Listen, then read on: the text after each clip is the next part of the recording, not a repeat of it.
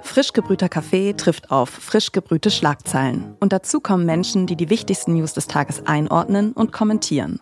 Mal ernst und kritisch, mal mit einem Augenzwinkern. Was sind die Schlagzeilen des Tages? Was sind die Aufreger, die Gewinner, die Verlierer, die Überraschungen des Tages? In diesem Podcast informieren wir Sie über alles, was berichtenswert ist, dass Sie gut informiert in den Tag gehen und möglicherweise den ein oder anderen schlauen Gedanken mitnehmen und möglicherweise vielleicht sogar auch ein bisschen lachen können. Das ist der Moderator und TV-Autor Mickey Beisenherz und ihr hört den Podcast-Podcast von Detektor FM. Wir empfehlen euch heute Apokalypse und Filterkaffee. Apokalypse und Filterkaffee ist ein Nachrichtenpodcast, der aus den Podcast-Charts kaum mehr wegzudenken ist. Das Format vereint, wie Mickey Beisenherz sagt, harte Fakten und erlösende Banalitäten miteinander. Es will also gleichermaßen informieren und unterhalten. Gemeinsam mit wiederkehrenden GästInnen macht Mickey Beisenherz dabei vor keinem relevanten Thema Halt. Alles, was in den Nachrichten, Schlagzeilen, Kolumnen, Leitartikeln oder Tweets Menschen bewegt, wird auch bei Apokalypse und Filterkaffee besprochen. In der Regel werden sieben Themen pro Episode auseinandergenommen, von Eisbechersteuer bis Asylpolitik. Dabei strukturieren verschiedene Rubriken die Folgen. Hier zum Beispiel die Rubrik Das hat mich traurig gemacht, mit der Mickey Beisenherz einen Zeitungsartikel zu Migrationspolitik einleitet. Österreich will Asylrecht verschärfen. Bewerber sollen zu gemeinnütziger Arbeit gezwungen werden.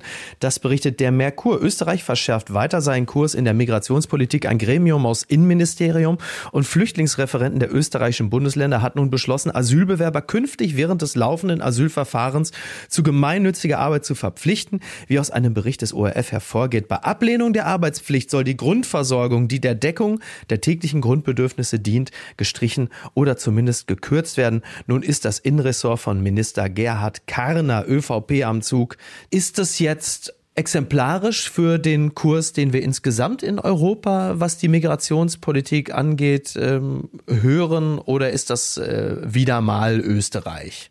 Die Gästin der Folge, die Journalistin Juliane Löffler, ordnet die Nachricht für uns ein und spricht von einem Unterbietungswettbewerb, der aktuell zwischen den europäischen Staaten ausgetragen werde jedes Land versuche, die Aufnahmebedingungen für Geflüchtete so schwierig wie möglich zu gestalten, um bloß kein attraktives Einwanderungsland zu sein.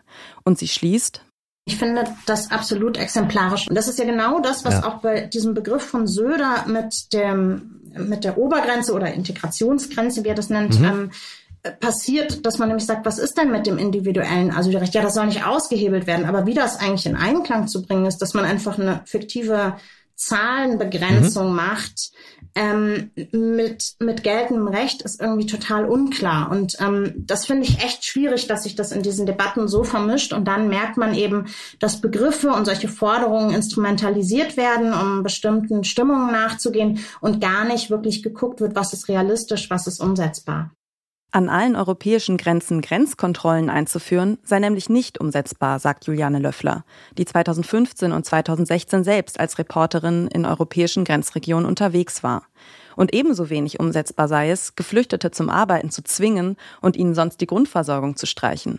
Einerseits natürlich vor dem Hintergrund der Rechtslage, andererseits aber auch vor dem Hintergrund, dass ein fehlender Arbeitswille per se nicht das Problem sei wenn ja in Klar. Wahrheit es extrem viele Berichte darüber gibt von Menschen, die arbeitsfähig sind, aber aus bürokratischen Gründen ihre Arbeitsfähigkeit nicht anerkannt wird, sodass sie gar nicht arbeiten können.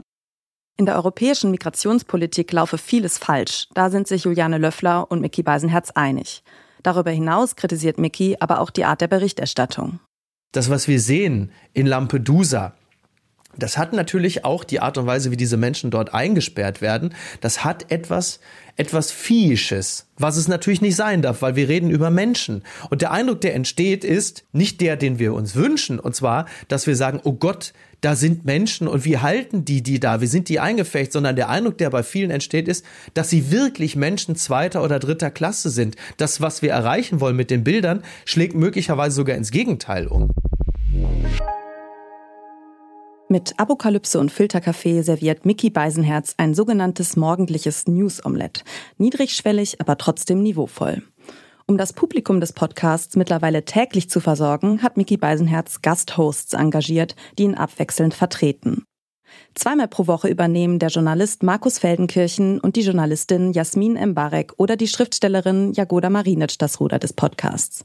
Im Jahr 2020 wurde Apokalypse und Filtercafé von Apple zum Podcast des Jahres in Deutschland gekürt.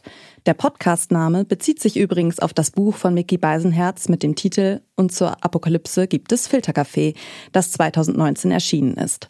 Apokalypse und Filtercafé gibt es seit April 2020 und ist eine Produktion von Studio Bummens mit Unterstützung von Florida Entertainment. Und wer diesen Podcast hört, will seine Nachrichten brühwarm und verabscheut kalten Kaffee.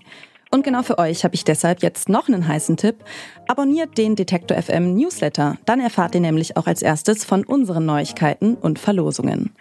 Und das war's für heute vom Podcast Podcast. Wenn euch unsere Podcast-Tipps gefallen, dann folgt uns doch auf der Podcast-Plattform eurer Wahl, damit ihr keine Episode mehr verpasst. Oder empfehlt uns einem anderen Menschen weiter, der sich genauso für Podcasts begeistert wie ihr und wir. Dieser Tipp kam von Josephine Schöpe und mir, Caroline Breitschädel. Die Redaktion hatten Johanna Voss und Doreen Rothmann und produziert hat die Folge Benjamin Zerdani. Und morgen stellen wir euch den ARD-Podcast Welt macht China vor. Wir hören uns.